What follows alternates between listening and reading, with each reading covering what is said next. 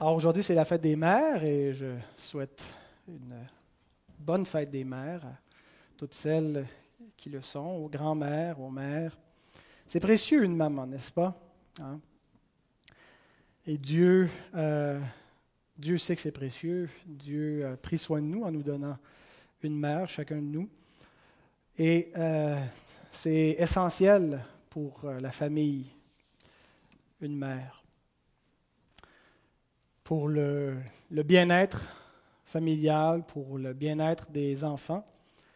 Et euh, parallèlement, alors qu'on célèbre euh, la, mère, mais la famille en même temps, parce que c'est l'occasion de, se rassembler en famille et de célébrer la joie d'être en famille, en ce qu'on chantait le premier cantique, quel bonheur d'être en famille.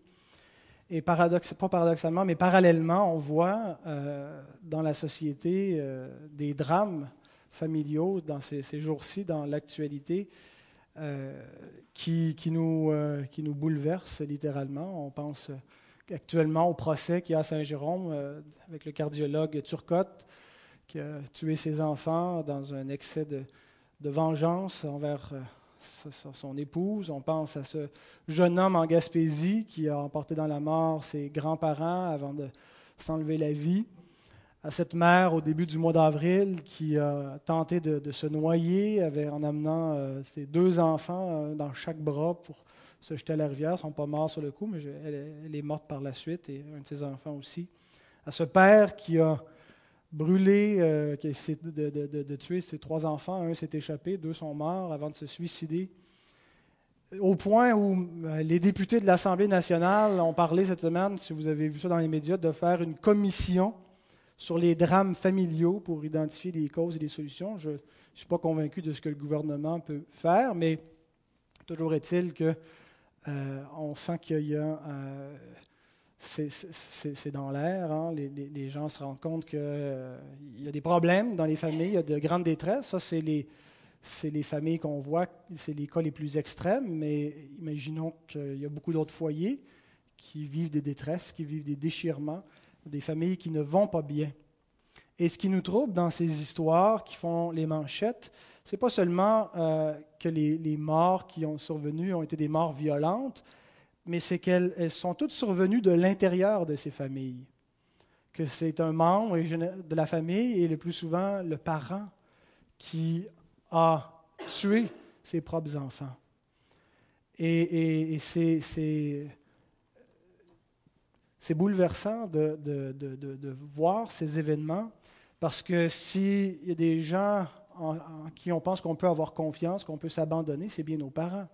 S'il y a des gens qui nous veulent le plus de bien au monde, c'est eux, c'est eux qui généralement euh, vont se sacrifier pour nous, vont prendre soin de nous, vont se donner. S'il y en a qui nous aiment inconditionnellement, c'est nos parents, alors que, que ces gens-là qui sont censés tout nous donner et nous aimer euh, jusqu'à mourir pour nous dans certains cas, face de telles choses, c'est bouleversant et, c'est troublant.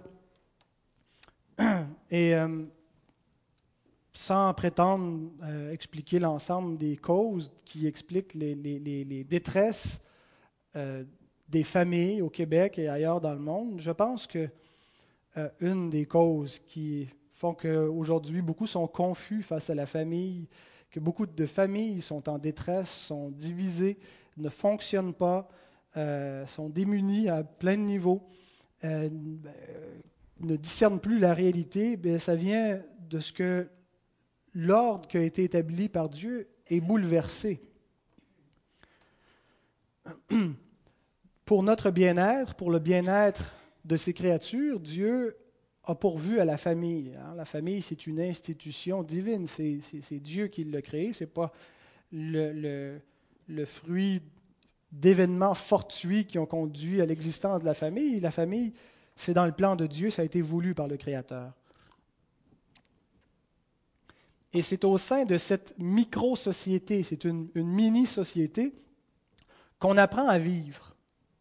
C'est là où on, est, où on entre dans le monde, dans, le cœur d'un foyer où on devrait recevoir les soins et apprendre à vivre, à être préparé pour la vie d'adulte. C'est là où on va recevoir l'éducation, l'instruction qui va nous donner l'équilibre pour fonctionner, qui va nous permettre de nous développer dans un encadrement, un, milieu où on va être valorisé, où on va être encadré, repris lorsqu'on on dévie, où on va prendre la maturité. Et on le sait combien c'est crucial que a un échec à ce niveau-là, si au niveau de notre famille, depuis notre petite enfance, il y a eu des carences importantes, eh bien, ça va avoir des répercussions sur toute notre vie. Hein, sans, euh, tomber dans, la, dans la, la, psychanalyse, je pense qu'on peut reconnaître euh, que, Freud avait raison lorsqu'il a euh, insisté tant sur la, petite enfance pour expliquer des problèmes de la vie adulte que ça venait de la petite enfance. Moi, je l'ai vu souvent en accompagnant les détenus aussi, un lien entre leur petite enfance et leur délinquance. Et je pense que c'est tout à fait biblique. On le voit aussi simplement dans les, les dix commandements. Euh, l'Écriture nous montre qu'il y a euh, quatre commandements qui concernent Dieu, les quatre premiers, et les six autres qui concernent notre prochain, qui concernent la vie en société. Mais le premier des commandements qui concerne notre prochain, c'est honore ton père et ta mère, afin que tes jours se prolongent dans le pays que, l'Éternel te donne. Euh, donc, le bien social, le bien-être de toute la vie en société dépend de ce premier commandement qui concerne notre prochain, d'apprendre à vivre en famille, euh, d'apprendre à vivre dans une structure où il y a une autorité et de, s'épanouir dans ce milieu-là. Et, tout le reste, après ça, hein, tu ne tueras point tu ne commettras point d'adultère, tu ne voleras point, qui garantit la, la qualité de vie en société, commence avec la famille. Et on a assisté à plusieurs révolutions, euh, un changement donc de, mentalité dans, la culture, dans la façon de, voir le monde, dans la façon d'interpréter le monde depuis les années 60, euh, un peu partout dans le monde, mais au Québec en particulier. On a parlé de la révolution tranquille, mais c'est une, véritable révolution culturelle. Hein, c'est la culture. Quand je parle de la culture, je ne parle pas des arts, mais je parle de la mentalité qui a changé et, une révolution qui touchait directement à la question des genres, comment est-ce qu'on voit les, genres, hommes et femmes, à l'interprétation de la sexualité, à la manière de vivre. Et c'est la famille, en grande partie, qui a fait les frais de cette révolution, qui a écopé beaucoup. Comme chrétiens, nous croyons que euh, l'ordre social a été établi par Dieu. quand je veux dire ordre social, je ne parle pas simplement euh, que les choses sont ordonnées, mais euh, que, l'ordre règne, mais que Dieu a placé les choses dans un certain ordre, qu'il a euh, déterminé ce qu'est la famille et qu'il a interprété le père et la mère et qu'il a défini les choses. C'est Dieu donc qui a établi cet ordre-là. Nous reconnaissons qu'il y a des normes morales qui sont transcendantes. Comme chrétiens, nous croyons que la moralité et que les institutions qui viennent de Dieu ne sont pas des choses qui, euh, que, l'homme a inventées ou qui viennent simplement d'une culture et que ça change d'une culture à une autre. Nous croyons que ce sont des normes transcendantes, c'est-à-dire qui sont au-dessus des cultures humaines et que c'est une, norme morale qui fait autorité et qui, euh, qui, doit, euh, à laquelle on doit se conformer. Nous croyons donc en plus qu'elles sont transcendantes, ces normes-là, qu'elles sont essentielles pour le bon fonctionnement. En plus d'être au-dessus de toute l'histoire, de toute opinion, de toute culture, de toute mentalité, qu'elles font autorité, mais qu'elles sont nécessaires pour le bien-être de la société. Et dans les, dernières décennies, il y a une de ces normes qui a été établie par le Créateur qui est attaquée, et c'est la maternité. La maternité, Dieu l'a définie pour nous, l'a donnée au monde, l'a donnée à l'homme, à ses créatures, et elle est nécessaire pour la préservation du bien commun. Et pour euh, voir ce que l'Écriture nous en dit, nous allons utiliser le texte de l'apôtre Paul dans son épître à Timothée la première épître, au chapitre 2, verset 15. Un verset certainement controversé, mais non pas moins euh, pertinent euh, pour l'heure actuelle. Paul écrit, et je le prends bien sûr, j'ai isolé ce verset au milieu d'un passage, euh, il faudrait lire tout le contexte. Je le prends comme au beau milieu d'une phrase, Paul est en train de dire. Alors, juste en, le lisant, on voit qu'il y avait quelque chose qui venait avant. Et alors, il dit ceci Elle sera néanmoins sauvée en devenant mère. Il parle de la femme. Si elle persévère avec modestie dans la foi, dans la charité et dans la sainteté. Prions. Seigneur, nous voulons te rendre grâce en cette journée pour euh, les mères, pour nos mamans respectives, Seigneur. Nous voulons reconnaître que tu as acheminé beaucoup de tes bénédictions dans nos vies par nos mères. Elles ont été un canal, Seigneur, de, tes provisions, de ta bonté pour nous, notre Dieu, nous te rendons grâce. Et Seigneur, nous euh, voulons en cet instant regarder aux Écritures pour euh, voir quelle est ta volonté concernant la maternité, concernant les mères. Nous savons, Seigneur, qu'il y a toutes sortes de dissensions dans la société, dans le monde, de controverses, de, euh, de débats, Seigneur, entourant cette question. Et nous voulons nous approcher, Seigneur, de, de, la maternité avec beaucoup d'humilité, de reconnaissance, et en écoutant ce que tu as à dire, Seigneur. Te prions d'ouvrir nos cœurs et de, de, nous parler, et que nos foyers, que nos familles, que, Seigneur, nos enfants, nos couples en soient davantage fortifiés, Seigneur, par l'efficacité qu'a ta parole pour édifier, pour œuvrer. Nous te le demandons au nom de Christ. Amen.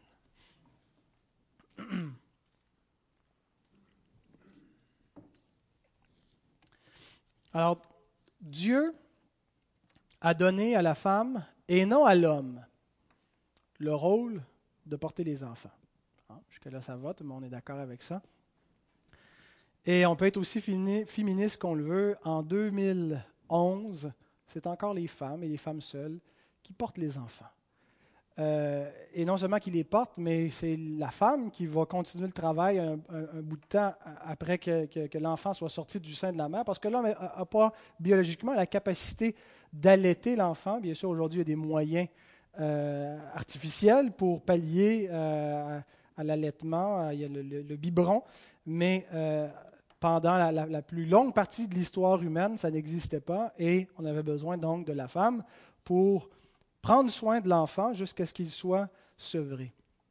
Et à cause de cette réalité biologique, que c'est la mère qui porte l'enfant et que l'enfant dépend d'elle jusqu'à son sevrage, historiquement, le rôle de la femme dans la société a été associé étroitement à la maternité. Non pas exclusivement, hein, c'est important de, le souligner, euh, parce que souvent on accuse les, gens plus conservateurs, plus traditionnels, de vouloir confiner les femmes exclusivement à l'intérieur du corps de la maternité et qu'en dehors de ça, la femme n'aurait rien à faire dans la société. Et je, pense que c'est faux. je pense que ce n'est pas non plus ce que la tradition faisait. Et, je ne connais pas vraiment de gens conservateurs qui pensent ça non plus. On, pense que c'est central, c'est important, la maternité, mais que ce n'est pas exclusif et qu'il euh, y a autre chose, d'autres contributions que la femme fait. Et historiquement, ça a toujours été vu comme une bonne chose que la femme ait le soin des enfants. Et je pense que c'était une bonne chose. Euh, L'Écriture dit ceci. L'apôtre Paul écrit à Tite dans des recommandations. Il dit, dit que les femmes âgées doivent aussi avoir l'extérieur qui convient à la sainteté, n'être ni médisantes, ni à donner au vin, qu'elles doivent donner de bonnes instructions dans le but d'apprendre aux jeunes femmes à aimer leur mari et leurs enfants, à être retenues, chastes, occupées aux soins domestiques, bonnes, soumises à leur mari, afin que la parole de Dieu ne soit pas blasphémée. Alors, il a paru bon à Dieu de donner à la famille deux parents, un père et une mère. Et il lui a paru bon de leur assigner des rôles différents. Il n'a pas dit ça va être deux parents, ça va être identique, ça va le même, un ou l'autre, les rôles sont interchangeables, ça va être deux parents avec deux rôles différents. Et il semble que Dieu a orienté le père davantage vers l'extérieur du foyer et la mère vers l'intérieur. Vers l'extérieur dans le sens qu'il pourvoit et la mère dans le sens qu'elle est davantage centrée vers l'intérieur et le bien-être familial. Jusqu'à une certaine époque, on pouvait dire tout ce que je viens de dire sur la place publique sans risquer de se faire lyncher, de se faire huer, de se faire lapider sur place. Les choses ont bien changé de nos jours.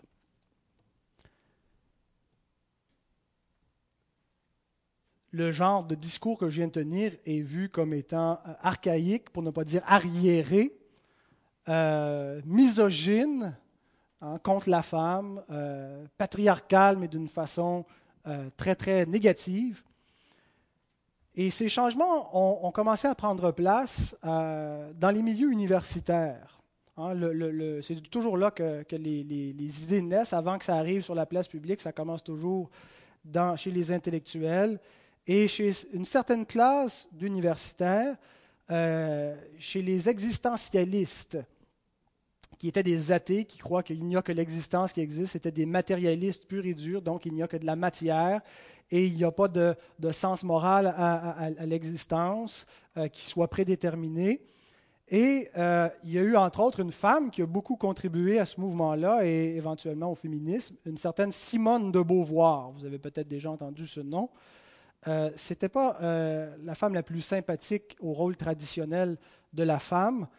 Elle considérait que ce rôle plaçait la femme dans une position de grande infériorité. Et ça a été le combat de, sa vie, de faire sortir la femme de cette infériorité.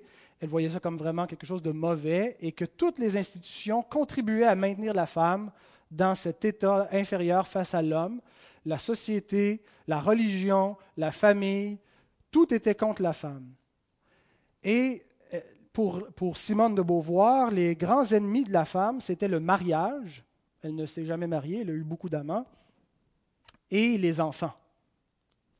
Parce que les enfants euh, empêchaient la femme de poursuivre sa carrière, empêchaient la femme d'avoir une existence égale à celle de l'homme et la désavantageaient.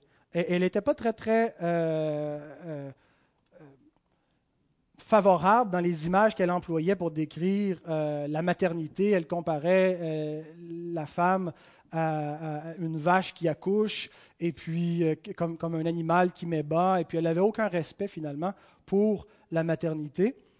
Et c'est comme ça que le féminisme est né. Euh, ça a été euh, une des premières grandes défenseurs du féminisme. Le féminisme voulait aider les femmes à avoir un statut social égal à celui de l'homme. Et les, moyens qui ont été utilisés, entre autres, pour aider la femme, il y a eu d'abord la contraception. On s'est dit que euh, si la femme euh, peut finalement euh, ne jamais tomber enceinte, eh bien, elle aura toute la, liberté. Et donc, la pilule anticonceptionnelle, quand c'est arrivé il y a une cinquantaine d'années sur le marché, c'était vu comme vraiment la solution pour les femmes de, pouvoir avoir toute la liberté comme les hommes.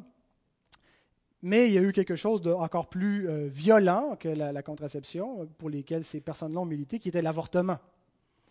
Euh, c'est intéressant de, constater que le féminisme a été une attaque directe sur la maternité.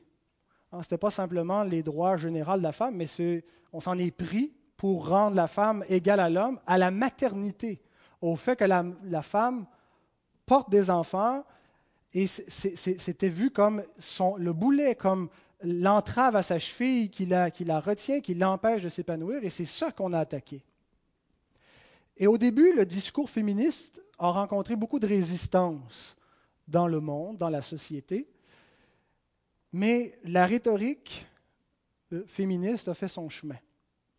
Et petit à petit, ça s'est transformé en dogme populaire, des idées qui sont devenues triviales, qui sont devenues acceptées et partagées par l'ensemble des gens, même chez les chrétiens.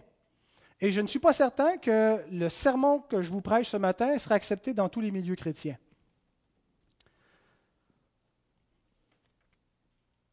Et avec l'effet donc de cette parole féministe qui s'est répandue dans le monde, dans, les sociétés occidentales, on a assisté à une révolution culturelle. Je pense que les grandes révolutions euh, des années 60 et 70 ont carburé à la doctrine féministe. c'était le carburant et ça a amené donc des, des, changements dans la mentalité, des changements culturels et des changements politiques. C'est dans ces années-là qu'on a facilité beaucoup l'accès au divorce. Euh, euh, pour donc euh, libérer la femme de, de l'esclavage du mariage, qu'on a décriminalisé l'avortement également, parce que ça a été un crime longtemps. Et vous savez d'ailleurs qu'au Canada, il n'y a aucune loi qui a encore l'avortement. On a simplement décriminalisé, puis on a laissé ça comme ça. Il n'y a aucun législateur qui a voulu se pencher sur la question pour encadrer la pratique, pour déterminer dans quelles circonstances est-ce que ça devrait être licite ou pas. Alors, c'est simplement décriminalisé, puis on peut l'utiliser à souhait euh, autant qu'on veut, à n'importe quel stade de la grossesse. Et puis, il n'y a aucun parti politique qui va oser remettre ça en question parce qu'on sait qu'on va faire face aux foudres euh, d'une faction de la population qui sont très agressifs dès qu'on soulève ces questions. On a vu d'autres changements politiques, tout le système national au Québec de garderie qui vise à ce que le gouvernement, finalement, prenne la place des mères pour les libérer, qu'elles n'aient pas besoin de s'occuper euh, des, jeunes enfants, mais donc on a des garderies nationales. Je pense donc que tout ce mouvement a eu un effet direct euh, sur le mariage, la diminution euh, du mariage et l'augmentation en flèche des divorces. On, a vu réellement, euh, dès, que ces lois ont été passées pour faciliter l'accès au divorce, dans les statistiques, ça a monté drastiquement le nombre de divorces et les enfants du divorce, les enfants qui ont été les grandes victimes de tous ces bouleversements culturels au sein de la famille, euh, avec les répercussions que, que, ça a pu avoir sur, beaucoup d'eux, sur l'identité euh, de, de, ces enfants. Et bon, alors vous connaissez les problèmes familiaux et on voit un peu la société. Je pense qu'en grande partie, ce, mouvement-là est responsable de beaucoup des euh, bouleversements et des, des, négatifs dont on assiste aujourd'hui. Je ne voudrais pas donner l'impression que je me fais l'avocat du bon vieux temps. Ah, dans de Maurice Duplessis, c'était bien mieux. Ce n'est pas du tout ce que je veux prêcher ce matin. On pense parfois à tort que notre époque est la pire que toutes les autres, puis qu'avant, c'était mieux. Euh, des fois, c'est dans le discours conservateur, c'est ce qu'on ressent, hein, comme si euh, on, était bien mieux dans les années 50, dans les années 40 qu'aujourd'hui. Je pense qu'il y a des choses qui étaient mieux avant qu'il y a des choses qui se sont vraiment empirées. Mais je pense aussi qu'il y a des choses qui sont beaucoup mieux maintenant qu'elles l'étaient autrefois. Euh, et, c'est comme ça, hein, la, société. Euh, on avance par dialectique, mais bon, c'est une autre histoire.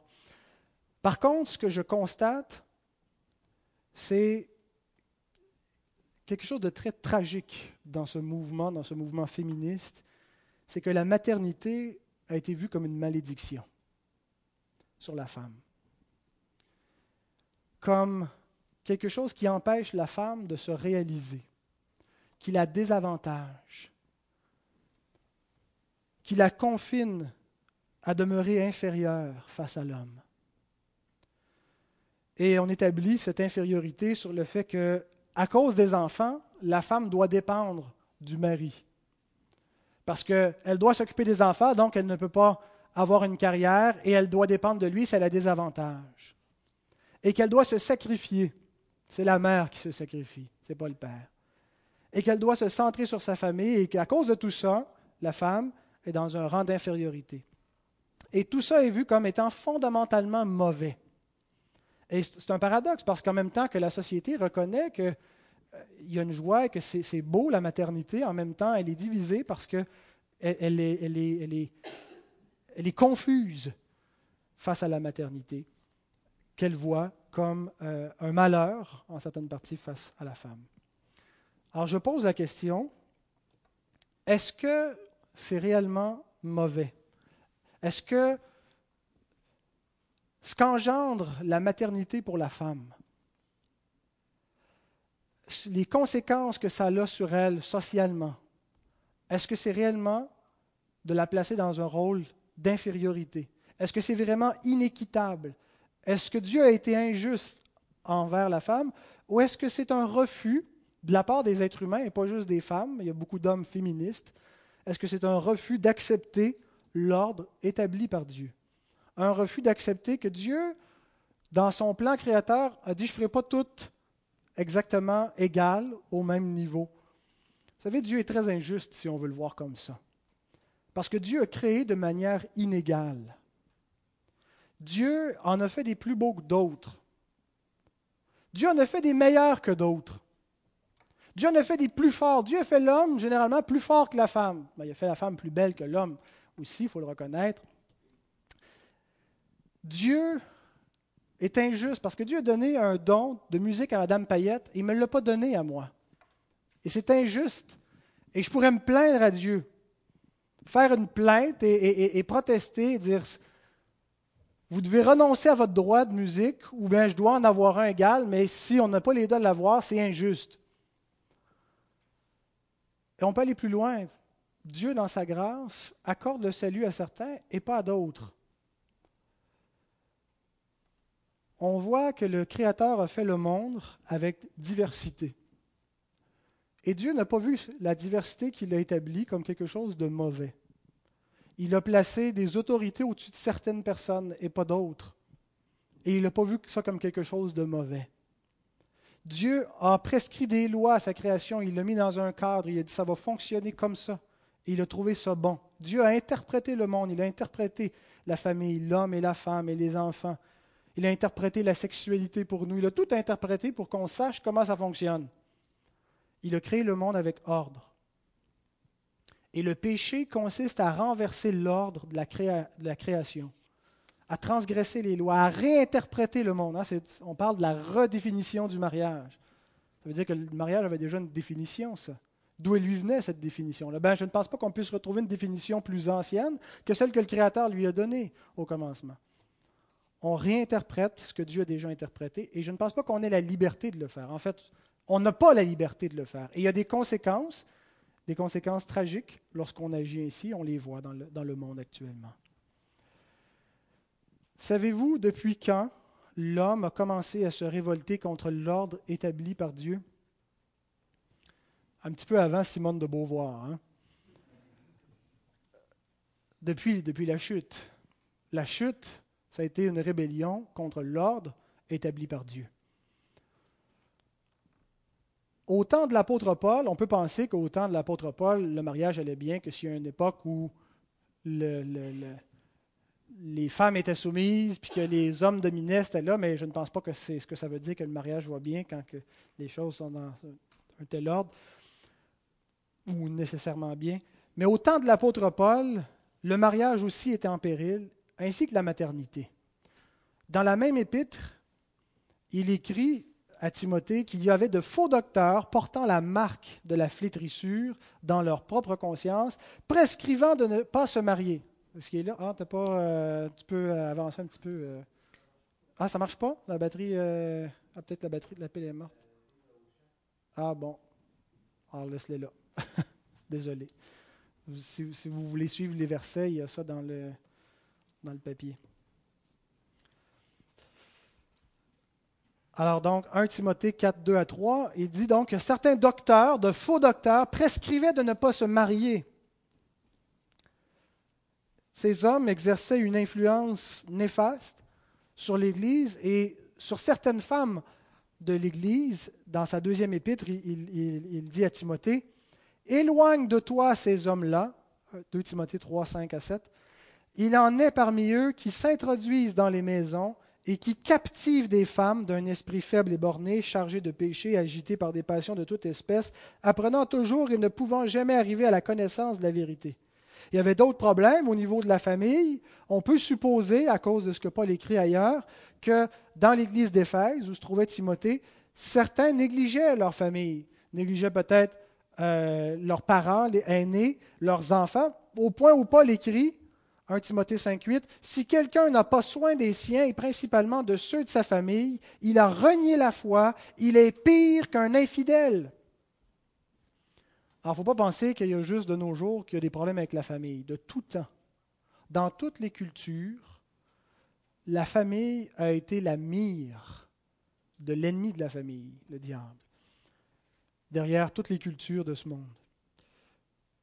Et on voit que chaque cultures, que ce soit des cultures plutôt matriarcales ou patriarcales, euh, occidentales ou orientales, chaque culture a son lot de perversion qui s'en prennent à la famille. Je me souvenez de Bob Selt qui était venu prêcher ici, euh, l'ancien coordonnateur euh, de ARBCA. Il me racontait, lui, il a voyagé beaucoup dans le monde à cause de son travail de coordinateur. Et en Afrique, dans, une, une, région où il y avait un missionnaire qui était allé implanter là-bas, la culture était que les hommes étaient des fainéants. Les hommes ne faisaient rien. Et c'était très, très, très mal vu entre les hommes s'il y en avait un qui travaillait. En fait, ne travaillait pas et c'était des, paresseux. C'était les femmes qui faisaient tout. Les femmes qui travaillaient, les femmes qui s'occupaient de la maison. Les hommes passaient leur journée assis à jouer aux cartes, à rigoler ensemble, mais les, femmes s'occupaient de tout. Et euh, le missionnaire, après quelques années, est parvenu à faire, euh, à voir par la grâce de Dieu une conversion d'un homme qui est venu au Seigneur, un de ces, Africains. Et euh, à cause de l'Évangile, sa culture a commencé à changer. Il a réalisé qu'il ne pouvait plus vivre selon le monde et le monde qui était son environnement, mais qu'il devait vivre selon la parole de Christ. Et que ce que Christ lui demandait, c'était d'aimer son épouse et de se sacrifier pour elle et de travailler et d'en prendre soin. Et c'est ce qu'il a commencé à faire, à aider aux tâches. Et il est devenu la risée du village. Les gens se moquaient de lui, les, les hommes et même les femmes se moquaient de lui, parce que c'était culturellement accepté que l'homme fasse ça. Mais c'était donc euh, les anthropologues vont dire non, c'est ni bien, c'est ni mal, ce n'est que de la culture. Ben, si on regarde ça d'un point de vue anthropologique, peut-être. Mais si on regarde ça d'un point de vue théologique, on reconnaît qu'il y a une norme morale établie par le Créateur où Dieu a commandé à l'homme d'aimer sa femme et aimer veut dire, entre autres choses, de la servir et de prendre soin des siens, de pourvoir à leurs besoins. Et ça, c'est transculturel, c'est au-delà de la culture. Chaque culture, donc, a son lot de problèmes, des cultures incestueuses. On n'est pas, dans une culture incestueuse au Québec, mais il y a de l'inceste. La polygamie. Dans certaines cultures plus anciennes, il y avait des sacrifices d'enfants. On immolait littéralement des enfants sur l'autel à des divinités dans le but d'avoir plus de fertilité. De la violence. Il y a une certaine époque au Québec, euh, les enfants étaient élevés brutalement le patriarcat, la domination face aux femmes. Et la réponse de l'homme à ces problèmes engendre généralement d'autres problèmes.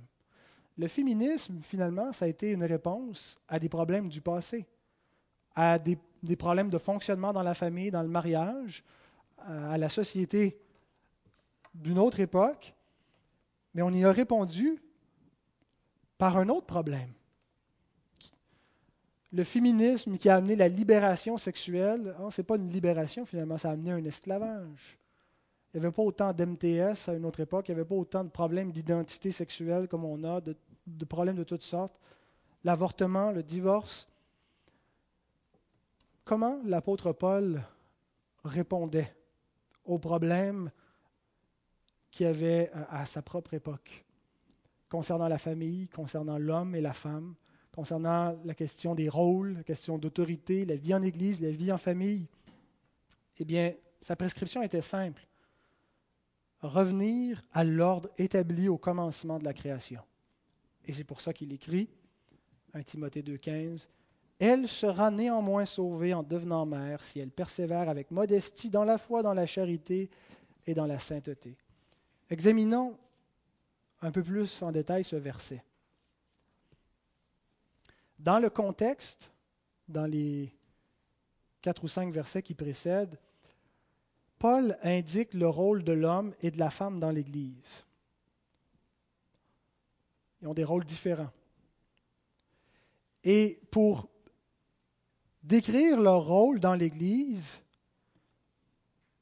il se réfère à la création, plus précisément à l'ordre dans lequel Dieu a créé l'homme et la femme. Il les a établis dans un rang particulier pas parce qu'ils ont euh, l'homme est supérieur à la femme dans son être, mais parce que Dieu lui a fait jouer un rôle prédominant dans sa fonction, dans la vie sociale. Et ce n'est pas une supériorité euh, d'être, mais euh, si vous voulez, un avantage dans, dans, dans sa fonction. Et Paul se sert pas juste de l'ordre créationnel, mais aussi de l'événement de la chute. Il rappelle comment la chute s'est produite, produite, participe passé employé euh, après le, ça, avec le complément d'objet direct, après le verbe, avant le verbe, en tout cas. Je réviserai ça tantôt. Alors, il révise comment, pas il révise, mais il, se rappelle comment la chute est arrivée et quel rôle l'homme et la femme ont joué dans cet événement de la chute. En se servant donc de la chute et en se servant de l'ordre créationnel, il explique comment l'homme et la femme devraient vivre dans l'Église et en famille. En rappelant la chute,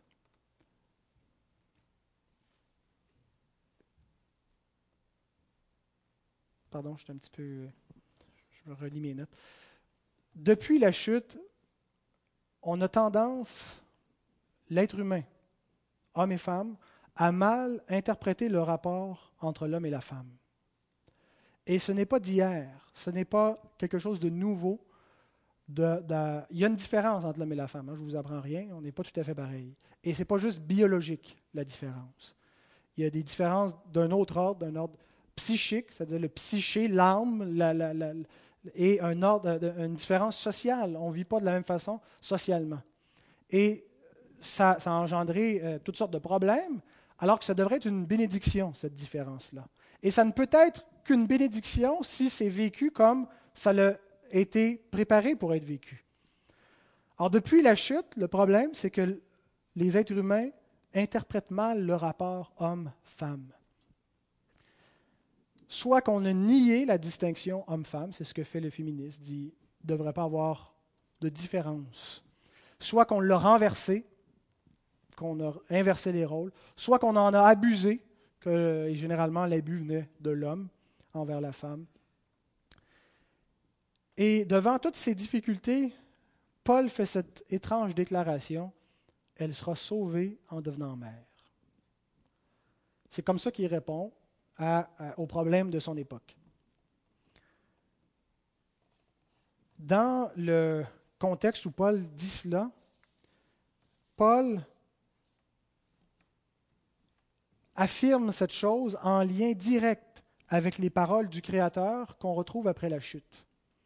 Dès après la chute, Dieu dit ceci, en commençant d'abord à s'adresser au serpent. Il dit, Genèse 3, 15 à 16, Je mettrai inimitié entre toi et la femme, entre ta postérité et sa postérité, celle-ci t'écrasera la tête et tu lui blesseras le talon. Il dit à la femme, j'augmenterai la souffrance de tes grossesses. Tu enfanteras avec douleur et tes désirs se porteront vers ton mari, mais il dominera sur toi. En lien avec l'interprétation que Paul fait de ce passage, dans 2 Timothée, 1 Timothée 2,15, il y a deux choses qui nous sont indiquées dans le, verset que je viens de lire. Premièrement, le rôle de la femme comme mère a été réaffirmé immédiatement après la chute. Et il va être maintenu, bien qu'il va y avoir des douleurs et des frustrations qui vont y être associées, il va être maintenu comme moyen pour ralentir les effets de la chute dans le monde. Deuxièmement, le texte nous montre que la postérité de la femme va la sauver. Elle, mais non seulement elle, l'humanité. Parce que la postérité de la femme va écraser le, diable, le serpent. Alors donc, ces deux points, pour conclure, la maternité, dans le plan de Dieu, sert au maintien de l'ordre social que Dieu a établi au commencement. Dieu utilise la maternité pour le maintien de l'ordre social. Et deuxièmement, Dieu a utilisé la maternité pour l'accomplissement du salut. Alors, premièrement, pour combattre les faux enseignements sur la question des genres, la question de l'autorité, Paul identifie la maternité comme une solution. Une société où les hommes et où les femmes acceptent pleinement la distinction homme-femme qui a été établie à la création une société où les femmes assument pleinement la maternité, c'est une société qui se porte bien. Denise Bombardier dit ceci, le féminisme, ça se termine avec la maternité. Hein, c'est bien dit. Elle était féministe elle-même, puis quand elle a eu un enfant, elle dit, c'est de la foutaise, tout ça. La maternité, c'est un détergent pour purifier de la société beaucoup de, euh, de, perversions doctrinales, parce qu'il y a des doctrines dans le monde, qui s'en prennent à la famille, qui s'en prennent au mariage. La maternité est donc un, instrument que Dieu utilise pour le maintien de l'ordre qu'il a établi. Et Paul y voit une bénédiction pour le bon fonctionnement de l'Église. Et si les femmes savent qu'est-ce que ça veut dire être femme, si les hommes et les femmes acceptent ces questions-là, il va y avoir une grande bénédiction pour l'Église. Et c'est un fait que tout s'améliore, je pense, lorsque les femmes se consacrent à la maternité. Je pense que la vie des enfants directement va en être touchée et grandement, euh, va en bénéficier énormément. Or, si l'ensemble des enfants d'une société sont dans des foyers où ils reçoivent des, soins chaleureux et, sont, sont, aux soins de, leur mère, dans un foyer uni, un foyer qui n'est pas divisé, où, l'ordre est bien maintenu, eh bien, ça va, avoir ça va entraîner une paix sociale, de, grands bienfaits pour l'ensemble de la société. Le mariage euh, va être honoré, euh, le divorce va, être en chute. Alors, il y a des répercussions sur tout en disant Elle sera sauvée. Est-ce que Paul parle d'une femme en particulier ou de la femme en général? Parce que dans les versets qui précèdent, il, parle de la femme au commencement. Ce n'est pas l'homme qui était séduit, c'est la femme, et il parle de Ève. Je crois que Paul prend l'exemple d'Ève et qu'il l'applique à toutes les femmes. Dans l'événement de la chute, il dit La femme n'a pas respecté son ordre que Dieu avait établi. Euh, Dieu avait placé l'homme comme chef de la femme pour, euh, et d'ailleurs quand Dieu a donné le commandement de ne pas manger de l'arbre de la connaissance du bien et du mal, la femme n'avait pas été créée, en, tout cas si on se fie à l'ordre chronologique qui nous est rapporté. Et donc c'est l'homme qui devait instruire sa femme du commandement de Dieu et qui devait donc préserver son foyer, le garantir. Et c'est en quelque sorte la femme qui a pris les devants dans l'événement de la chute, qui s'est laissée séduire par le serpent, qui a entraîné son mari à sa suite. Et ça a entraîné un bouleversement d'ordre spirituel, la mort, la séparation avec Dieu, mais aussi d'ordre social, la division entre l'homme et la femme. Il dit, tes désirs vont s'en porter sur ton mari pour dominer sur lui, pour t'émanciper, mais il va dominer sur toi. Et euh, ça n'a pas toujours été glorieux la façon que l'homme a dominé sur sa femme. Mais ce que Dieu va faire, c'est qu'il va utiliser la maternité, il le dit à la femme, qu'elle va demeurer mère, pour maintenir l'ordre dans sa création. Il va utiliser son rôle de mère comme une bénédiction pour elle, mais pour tous les vivants, puisqu'elle est la mère de tous les vivants, Ève. Et il est surtout question de la maternité, donc, après la chute. Et c'était vrai d'Ève au singulier, parce qu'il parlait à une femme au singulier, il n'y en avait pas d'autre au commencement, mais c'est devenu vrai de toutes les femmes après elle. Et je pense que c'est ce que Paul a voulu montrer. C'est dommage qu'on n'ait pas le diaporama, euh, parce que je vous aurais montré la version d'Arby, de la façon qu'il a, traduit 1 Timothée 2,15. Il a traduit littéralement le grec, euh, ce qu'aucune autre version française ne fait. Parce que dans le grec, on voit Elle sera sauvée au singulier en enfantant si elle, au pluriel, persévère au pluriel dans la foi elle sera sauvée. Donc il parle, il identifie directement avec Ève, avec l'événement de la chute, mais il l'applique à toutes les femmes, si elle au pluriel, et c'est vraiment ce qu'on a dans le texte grec. Alors donc, ça concerne pas juste une femme, mais toutes les femmes. La maternité est voulue par Dieu et c'est une extraordinaire bénédiction que nous devons célébrer, que nous devons estimer, en même temps qu'une grande responsabilité. La maternité, ça donne, euh, c'est un grand privilège pour la femme, il ne faut pas le voir. C'est en fait, c'est exactement le contraire de ce que le féminisme dit. Ce n'est pas euh, un désavantage pour la femme, c'est un privilège que Dieu donné à la femme et pas à l'homme d'enfanter et d'avoir un lien unique et plus direct avec l'enfant que l'homme en même temps que c'est une responsabilité, une énorme responsabilité. Tous ceux qui vont peupler le monde sont d'abord entre les mains de leur mère. La santé sociale, la santé de notre monde est déterminée par la santé de la maternité. Une brève remarque avant de passer au dernier point. La maternité, ce n'est pas la seule chose qui détermine la femme et ce n'est pas un commandement non plus. Dans le sens que euh, c'est pas, euh, je ne voudrais pas mettre un, poids euh, sur les femmes qui, ont, qui n'ont pas eu ou qui ont eu peu d'enfants pour X raisons. Je pense que tout simplement, il faut s'opposer au discours trivial, le discours qui est populaire, qui présente la maternité comme désavantageant la femme et qui place l'autonomie individuelle devant la famille. Et on n'a pas besoin d'être mère, on n'a pas besoin euh, d'avoir enfanté pour être maternelle et pour valoriser la maternité. C'est aussi le rôle des hommes.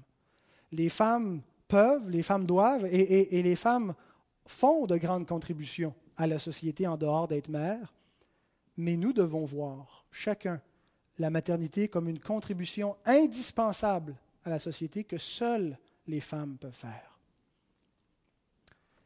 Et finalement, le dernier point que le texte euh, nous montre, c'est le salut par la maternité.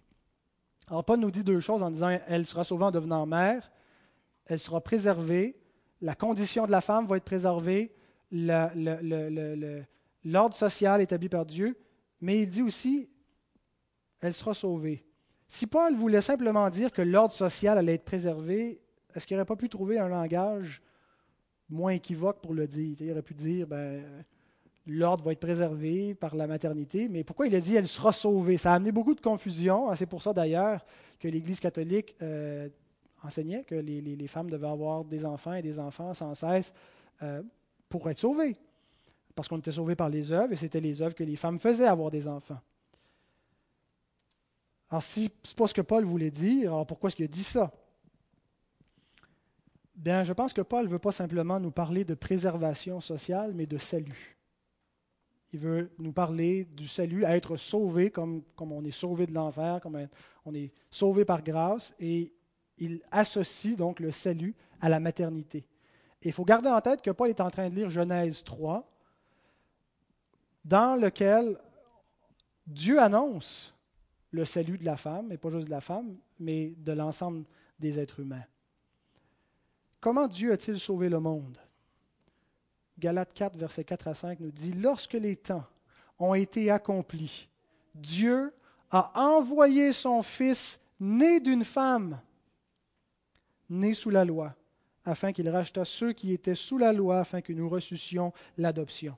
Dieu aurait très bien pu utiliser un autre moyen pour envoyer son Fils que la maternité, mais c'est le moyen que Dieu choisit en promettant au commencement que la postérité de la femme allait écraser le diable, Dieu a désigné la maternité au fin de l'accomplissement de son plan de rédemption. Quand il a dit au serpent, la postérité de la femme va t'écraser de la tête, implicitement, il disait, il faut que tu sois mère, parce que ta postérité va te sauver. Et lorsqu'on examine attentivement les mots de l'apôtre, l'apôtre Paul, on saisit le sens. Il n'est pas en train de nous dire que c'est parce qu'une femme devient mère qu'elle est sauvée. D'abord, il dit elle sera sauvée. C'est un, un verbe qui est à la voix passive. Donc, elle ne va pas se sauver, mais c'est quelque chose qui vient d'un autre. La délivrance va venir d'un autre. Elle va être sauvée par un autre. C'est passif. En devenant mère, il utilise une, préposition en grec dans le texte qui montre que la maternité n'est pas la cause. Ce n'est pas à cause qu'elle devient mère qu'elle va être sauvée, mais c'est un instrument par la maternité qui va amener le moyen du salut, nommément la naissance du Messie. Et il précise que la maternité à elle seule ne suffisait pas pour le salut ni de la femme ni de quiconque. Parce qu'il dit, si elle sera sauvée, si, il y a une condition, elle persévère dans la foi. C'est comme tout le monde, elle va être sauvée par la foi. Et pas n'importe quelle foi, une foi qui soit crédible, qui se manifeste par la modestie, par la charité, par la sainteté, et entre autres, cette authenticité se manifeste à l'intérieur du cadre familial et du cadre social, en se soumettant à l'ordre établi par Dieu. Bien-aimé, c'est étonnant que Dieu associe d'aussi près la maternité au salut et élève ainsi la femme. Paul écrit ces paroles, nous on lit ça, puis notre culture libérale est un peu féministe, nous, choque en lisant ça. On lit ça, puis on se dit, ben là, il me semble qu'il abaisse la femme. Mais dans le contexte de l'époque, Paul élève la femme énormément. On vit à une époque où la femme est méprisée. La culture grecque d'Aristote qui existait avant Jésus-Christ n'avait aucun respect pour la femme. Ce n'était qu'une machine qui servait à produire d'autres hommes. L'homme, c'était la chose véritable qui avait vraiment de la valeur, mais pas la femme. Et la parole de Dieu, par la bouche de l'apôtre Paul, nous montre que c'est par ce moyen, par la maternité, en utilisant la femme, et lui donne une place de choix dans l'accomplissement de son plan de rédemption. Elle va mettre au monde le Messie.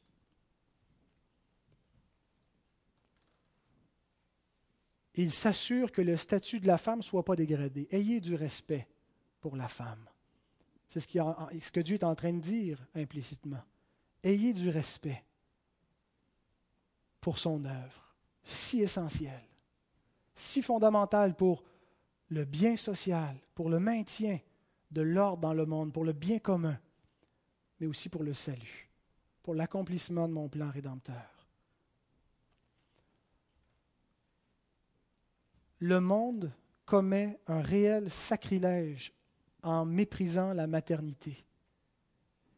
Les deux beauvoirs de ce monde qui s'imaginent rendre service à la femme en méprisant et en s'attaquant à la maternité font exactement l'inverse. Ils dégradent le statut de la femme. Ils rendent confuse la femme.